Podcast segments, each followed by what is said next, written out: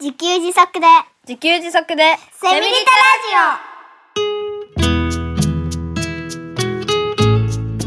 この番組はパーマカルチャー研究所の三栗祐樹が自給自足で幸せなセミリタイヤ生活を送る知恵をお届けします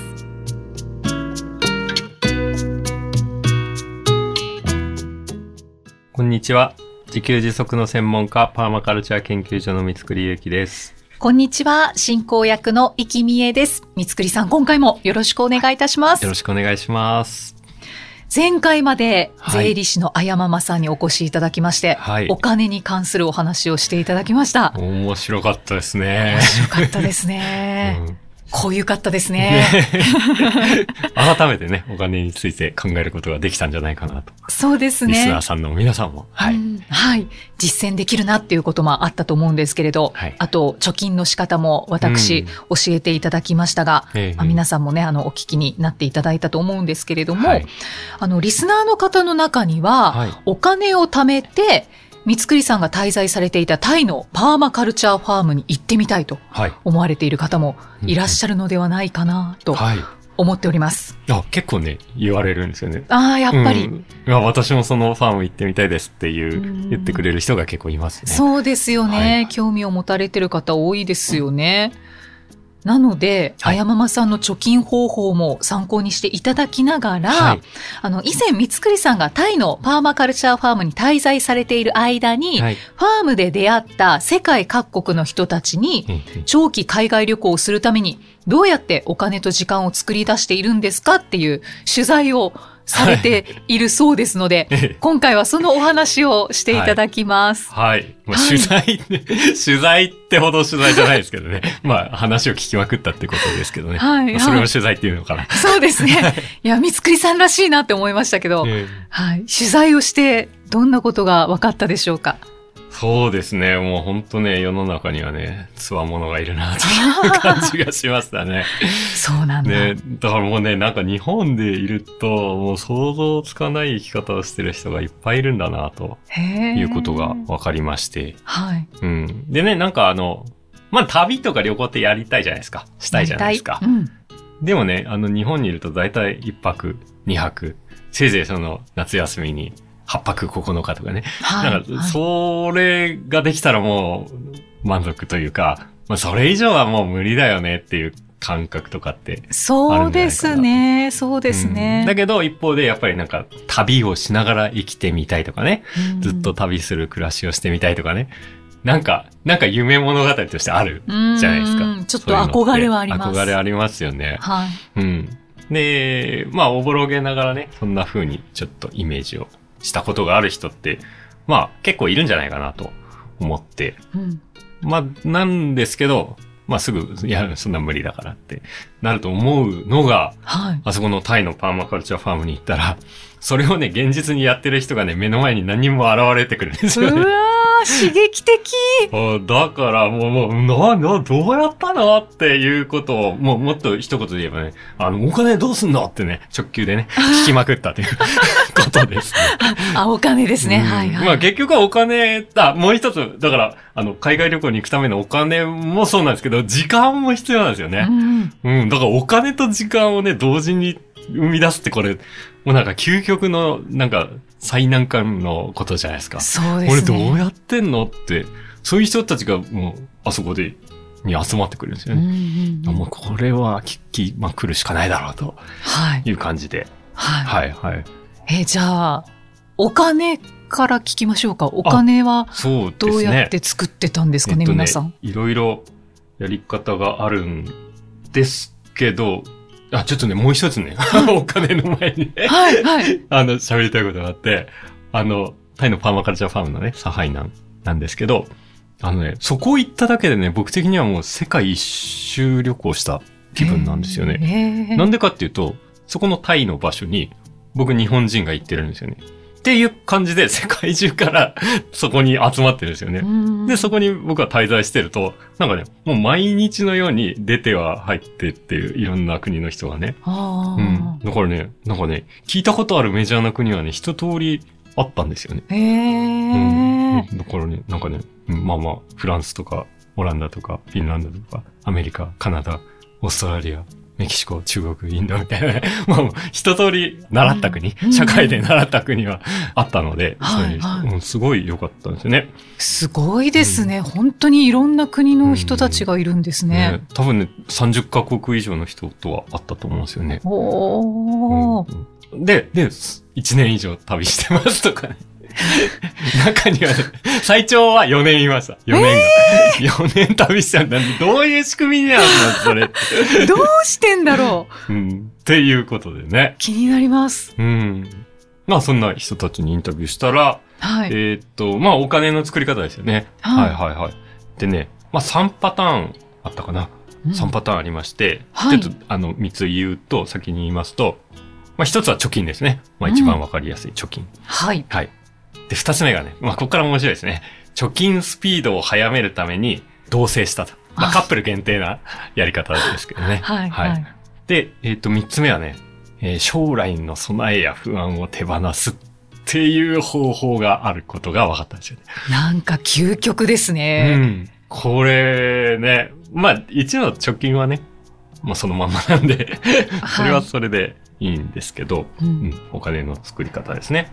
はうい。ん、でね、まあ、あの、前回、前々回のあやままさんにのお話でありました通り、行くぞと決めたら、やっぱり目標額が決まり、うんちゃんと家計簿つけて管理して貯めようかなってなりますよね。そうですね。そうですね。まあ、やっぱりね、このパターンが一番多かったですよね。まあ当たり前かもしれないけど、あの、やっぱり実現してる人も本当にそのパターンが多くて、1年。年間旅できる資金を貯めたとかね。はいもう1。年、一年旅し続けるために、いくら貯めるっていうことを決めて、アルバイトしまくるとか、そういう人が多かったですね。はいうんうんうん手堅いですよね。そうですね。うんはいはい。で、まあその中でも、このね、カップルで旅してる人がはい。またいて、これはね、まあ、まあこれもね、 聞いてみれば当たり前という感じなんですけど、はい。まあ結婚してなくて子供がいないカップル。ル、まあ恋人ですね、はい。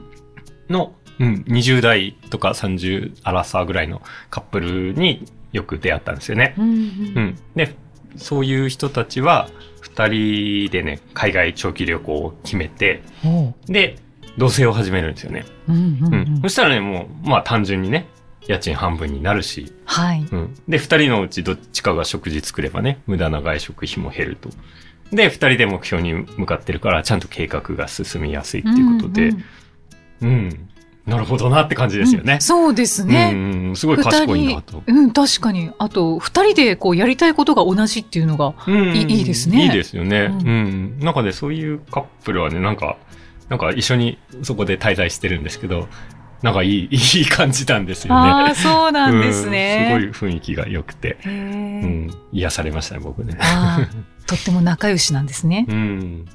あとね、三つ目が、はいこ。れ、これが面白いと思ったのは、将来の備えや不安を手放す。というのがお金の作り方なんですよ。ハードル高くないです かって思うじゃないですか。はい。ね、これね、将来の備えや不安を手放すって、ハードル高いじゃないですか。高いと思いまあのす。ね、これ気づいたのが、彼らね、そもそもそういう発想がないんですよ。将来のこととか見てないんですよね。はあ。今あるお金は全部今使えるお金なんですよね。はあだからなんか、老後がどうとかね、なんか考えてないんですよ。はあはあ。で、うん僕がその老後的な話をすると、あ、また仕事して稼げばいいんじゃないみたいな感じで。へえ。ほー なるほど そっか今あるんだから使えばいいんだ。あうん。なくなったらもう一回仕事すればいいんだみたいな。え、どシンプルだったんですよあ、ね。本当ですうね。ん。すっごいライト。いいのそれでって。え、ってことは不安もないってことですかまあ、基本的にね、ないですね、ね彼ら。手放すっていうより は、もともとないうんみたいな。それね、これ日本人的にアレンジすると、将来の備えや不安を手放すなんですけどああ、彼ら的にはその発想がないっていうのが答えですね。 すごーい。もう今、今だけ。今しか見てない。いや、あの、羨ましいです、逆に。ねうんうん。だからその手があったかって思ったんですよね。あうーん。すごいなーねまあ、ねこれ聞いてどう思うかわかんないですけどね。そんなこと言ってたら老後に大変な思いして、年取ってから住む家がなくなって、みたいなことって思うかもしれないですけど、そうですね。まあ実際になってみないとわかんないじゃないですか。なんかちょっと実験してみましょうって感じです ね。本当ねにまずくなるのか、んどうなのか。そうそうそうそうやってみようみこたいれ、なこれだから実験ができないんですよね。あうーん、実際どうなるか。まあそそううですするねと、まあ、ね、だから将来の不安を重視すれば、やっぱり今ある貯金っていうのは使えないってことになって、じゃあいつまでいくら貯めればいいんだって、え、2000万円、老後2000万っていうから、2000万を超えたらようやく使い始められるのか、みた いな。いつだ、それ、みあー、たそれも苦しいないな。ー ね。って、うん、いう感じだったところ、彼らはそもそも将来の不安がないというね。あー もうほんと目から鱗で上す。から鱗ですよね、これね。ねうん。こんな感じでしたね、お金の作り方についてはねえ。ねえいろんな考え方がありますね。すごいなーえ、じゃあ、時間はもう、そうですよね。どうでしょうじ時間ですよね。時間もですね。まあ、これ、これまた3パターン最初に言いますね。3パターンあります。はい。えっとね、退職ですね。一つは退職。ううん。ーん。まあ、仕事辞めるってことですよね。 はい。 なんか、いや最初に来るんだと思いま した、今。まあ、やっぱりね、これ、あの、長期海外旅行に行くための時間の作り方ですので、はい。うん。長期海外旅行、まあ、例えば、半年とか1年って考えると、仕事できないですね。そうですね。まあ、究極っちゃ究極ですね、これも。はい。うん退職って。で、二つ目がね、休学ですね。これ学生限定ですけど、はいはうんい。休学するっていう。休学だとね、1年単位でできる上に身分が保障されているとういうんうんううんん学。生という身分は、あの、あるということですけど、はい。で、三つ目は、えー育児休業。ああ、はい育児休業はなんかちょっと現実的ですかそうですよね。うん。これもね、身分は保障されたままですので、まそあうちでょっすとねやりやすいんじゃないかなという感じなんですけど、うんと、まあもうちょっと深掘りしていきますと、はい。あの、退職ですよね。うん。うんとね、長年、よくいたパターンは、長年勤めてたけど、まあちょっと仕事辞めることにしたんだって言って。で、うん次、働く、すぐ働くのもなんだから、ちょっと今までやってみたかった海外旅行に行ってみたいくて来たんだよねっていう。ううんん、で、せっかく。だから、ちょっと数ヶ月間、貯金を切り崩しながら、はい。うん、今までやってみたかったけどできなかった海外旅行って、長期海外旅行やってみたいなというパターンがありました。あああ、退職を機にということですかね。ああそうですね。長期海外旅行をするためにうん退職したっていうあ形。あー、どっちなんでしょうかね。それ、まあ、両方あるんじゃないですあか。ー両方の考えで、まあ、退職して、海外旅行行ってっていうパターンだと思いますうね。んうんううんん。ではでいでも、あの、僕ら日本人はやっぱり、いやいや、ちょっと次の仕事決まってないのに旅行行くなんて不安だよと。うんうんうん、いうことで、やっぱ就職決まってからにしようかなと、就職活動してみたら、じゃあ明日から来てくださいみたいな、あ、 いけないみたいなことになりそうじゃないですそうですか。ね。うん、で、その辺どうすんのって、次の仕事決まってないのにいいのって聞いてみたあーら、 はい。うん、聞いてみたら、彼らの答えは、うん、帰国したらなんか仕事探す わ。あ そそれだ けですかみたいなシンプル、シンプル。ええだからね、いや、ほんと文化の違いを感じるんですよね。本当ですね。うんというか、なんか、え、日本人って結構保守的なんですかうんね。うんうん。まあそうですね。だだか、ら、自分が保守的だったんだってことにね、どんどん気づかされるんですよね本当ですね。でもそうやってなんかパーンって言われると、そう。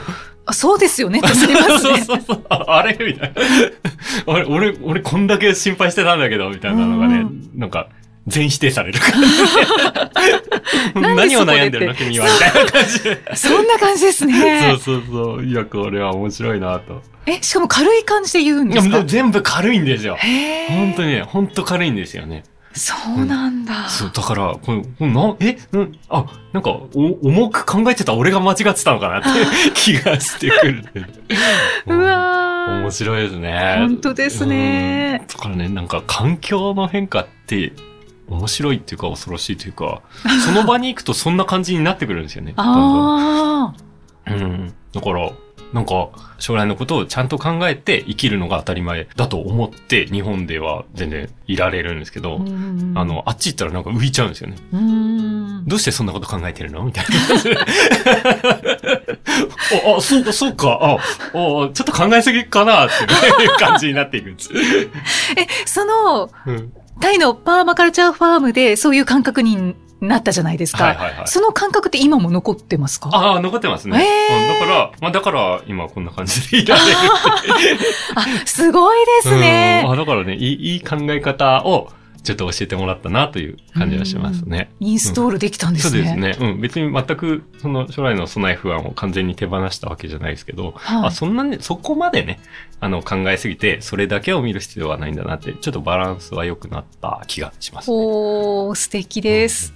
はい。うこんんな感じですね。うんうんう。うんん。まあ、あとは休学、まあ、学生さんはね、あの、これ、あ、前にね、前のメッセージ紹介の回に初めて10代の方がね、ああの、メッセージくださいましたけど、はい。学生さんだったら、一年休学して、一年どっか旅すると、こういうね。ね、気楽な生き方がインストールできるかもしれないです。本当ですうね。んそしたらその後の人生超楽になります、ね。いや、本当にに絶対めちゃくちゃ財産になると思います。なります、なります。ううんん、なので、学生さんはね、ぜひ休学も検討してみたらいいかなと思い ます。そうですね。でで、ううんん。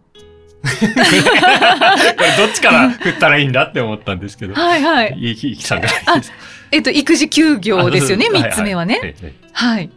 で、えっと、言っちゃっていいですかあ、言っち ゃっていいですじゃないですか。三つくさんは育児休業を選択されたんですよね。あ、そうですね。僕は3番目のパターンの育児休業うん、うん。を選択しましたね。はい、はい。うんえっとね、初めてタイに行った時、初めて長期滞在タイに行った時は、その時ね、育児休業期間中だったんですよね。うん、うんう。うんで、その翌年からは、あの、完全に仕事辞めて行ったんですけど、あで、育休は、まあ、身分が保障されてるんですよね。ーはいうん、。そこの会社の会社員とか。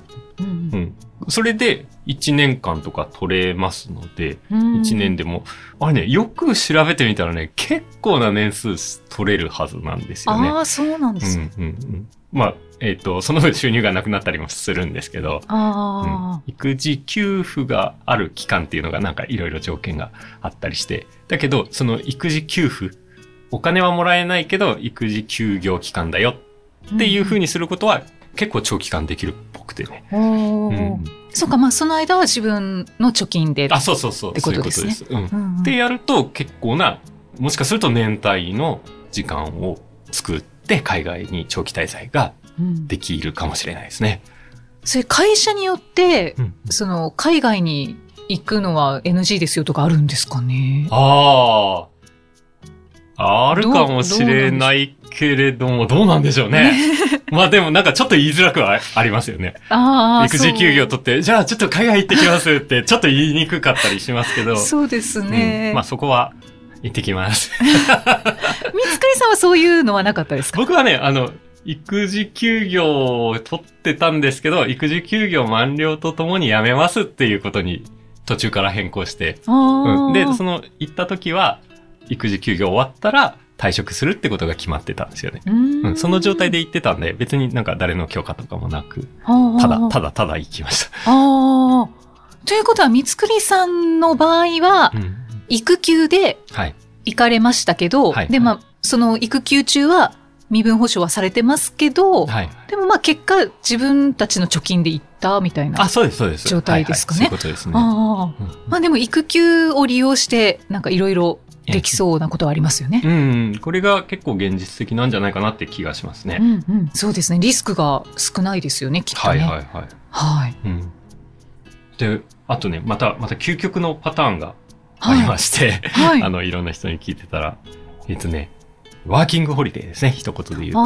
ああ、でね、これはすごいと思ったのが、あ、ちなみにワーキングホリデーって、まあ僕も あんまりよくわかってなかったりするんですけど、はい。あれ30歳以下ですかね。多分なんか若者限定ですね。若者限定ですよね。うんうん。まあで、あの、僕はもう使えない、当然使えないんですけど、うんと、聞いたら、あの、ワーキングホリデーで、えっとね、なんかね、オーストラリアとかに行って、はい。えっとね、その聞いた人はね、まあ農園の仕事を手伝ってたって言ってたんですよね。うんうんうんして、ワーキングホリデーでオーストラリアに行くんですよね。はい。そして、そこで農園で勤めるんですよね。これこ農園で勤めるっていうのがなかなかのポイントで、はい。農園で勤めると食べ物がフリーなんですよね。 そうだ、本当だう。んで、えっ、と、一応まあ家も保証されてるのか、家賃が安いのかわかんないですけど、そうすると、たまり、お金がたまりやすいんですよ。うんそし、て、そもそもワーキングホリデーに行くこと自体が海外旅行なんですよ。あの、見方によっってはね、はいうん仕事してるかもしれないけど、海外に行ってるっていう意味で。そこでね、1年間ぐらいね、お金を貯めるんですよね。て。はい。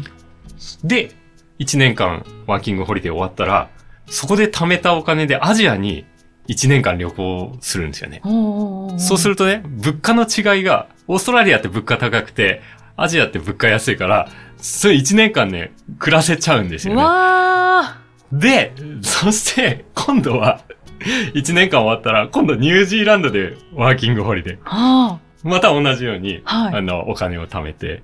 うん。そしたら、これ3年目ですよね。オはいーストラリア1年、アジア1年、今度ニュージーランド1年。はい。うん。で、終わったら、またアジアとかね。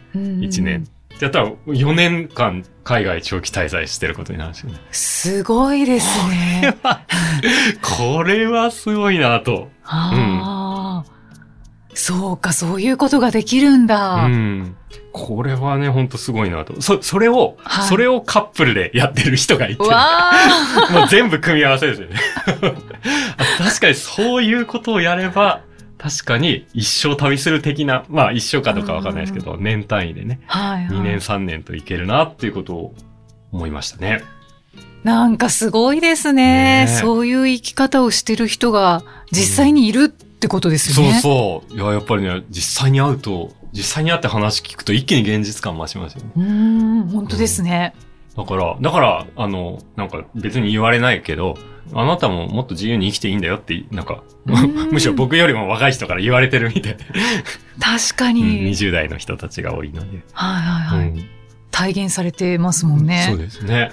うん、 そすごい。そのカップルはもう運命共同体だ。うですね。はい。ああ、ワーキングホリデーですね。うんじゃあ、今のお話をまとめると、そうですね。あの、はい結果、まあ、いろんなお話ししましたけれども、僕がおすすめなのは、大学生とか若い人は、まあ、ワーキングホリデはい。ーがおすすめです。で、うんワーキングホリデー、多分30代以上の人できないんじゃないかなと思うので、その方たちはですね、えー勇気を出して、将来の不安を手放し、仕事を辞めて今ある貯金を使うと。 これが実現スピードが最も速いと思われる方法で すね。三つさん何言ってるんですか って、今ね、すぐ心の声が出てきた人もいるかもしれないです ね。ですよね。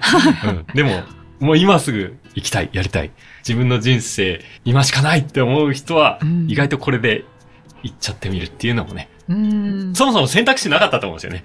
ほとんどのはい人はこんな発想がね。はいはい。この発想を聞いてどうでしょうかっていう。ねえ、でも本当に実際に、そのいろんな国の方たちに聞いた話を今うんしていただいて、うんはいそれを聞くとうんやっぱり現実味があるので、うん。なんかできなくはないなっていう。そうですね。はいうんうん、だから全ては将来の保証も持って、仕事も持って、で、お金も減らしすぎずって、うんなそうはできないですよね。はい何かはやっぱり立たなければいけないあ あ、そうだ。と。うんうんはい何かを立てば何かを得られるっていう。やっぱうりん全てを得るっていうのはなかなか難しいですよね。うーん。うああ、ありがとうございます。ぜひ勇気を出せる方はやってみてください。はい。やってみてください。はい。ありがとうございます。はいじゃあ、最後にメッセージをご紹介いたします。えー、タツさん50代女性の方からのメッセージです。第35回雪下保存の野菜たちの回を聞きました。11月に生けた大根や人参を掘り起こして食べるお話。雪国ならではで興味深いです。雪下のその下の土の中の大根が保存中に変化して、そんなに甘くて美味しくなるのは想像できないです。羨ましいです。さえさん、大根掘りお疲れ様でした。はい。というメッセージですね。たくさんありがとうございます。これ、あれですね。ちょうど昨年の11月の話ですもんね。そうですね。ね、その後、11月に生けた大根人参は、木の下で保存されて、ちゃんと3月にね、食べきりましたね。あはい。美味しかったですよね。もうもうもう甘くて、本当美味しいんですよね。ああ、これはいいですね。これは本当に美味しいんですようね。んううんうんんで、ね、今11月なので。あ、そうですね。あの、まあ、収録時点では10月末ですけど、もうそろそろ大根、人参をいけようかなっていうふうにんんん妻と話しておりますので。はい。はい。いつもと同じ野菜をいあ、けそうるでんですねす。かまあ、大根、人参ですね。いつもね。うんうんはい。はいはい。それをいけて、3月に食べれるといいなと思ってます。あ、そうか、食べられない時もあるかも。あ、えっとね、土の中に埋めておくと、ネズミがね、食べるんですよね。うー。うんん、、で、えっと、全部を食べ尽くされることはなくて、上の部分だけちょっとかじられてとかっていうことはあるんですけど、そうなんだうん。うん。まあ、あとね、あの、天気の具合によっては、雪が降る前に超寒くなって、はい。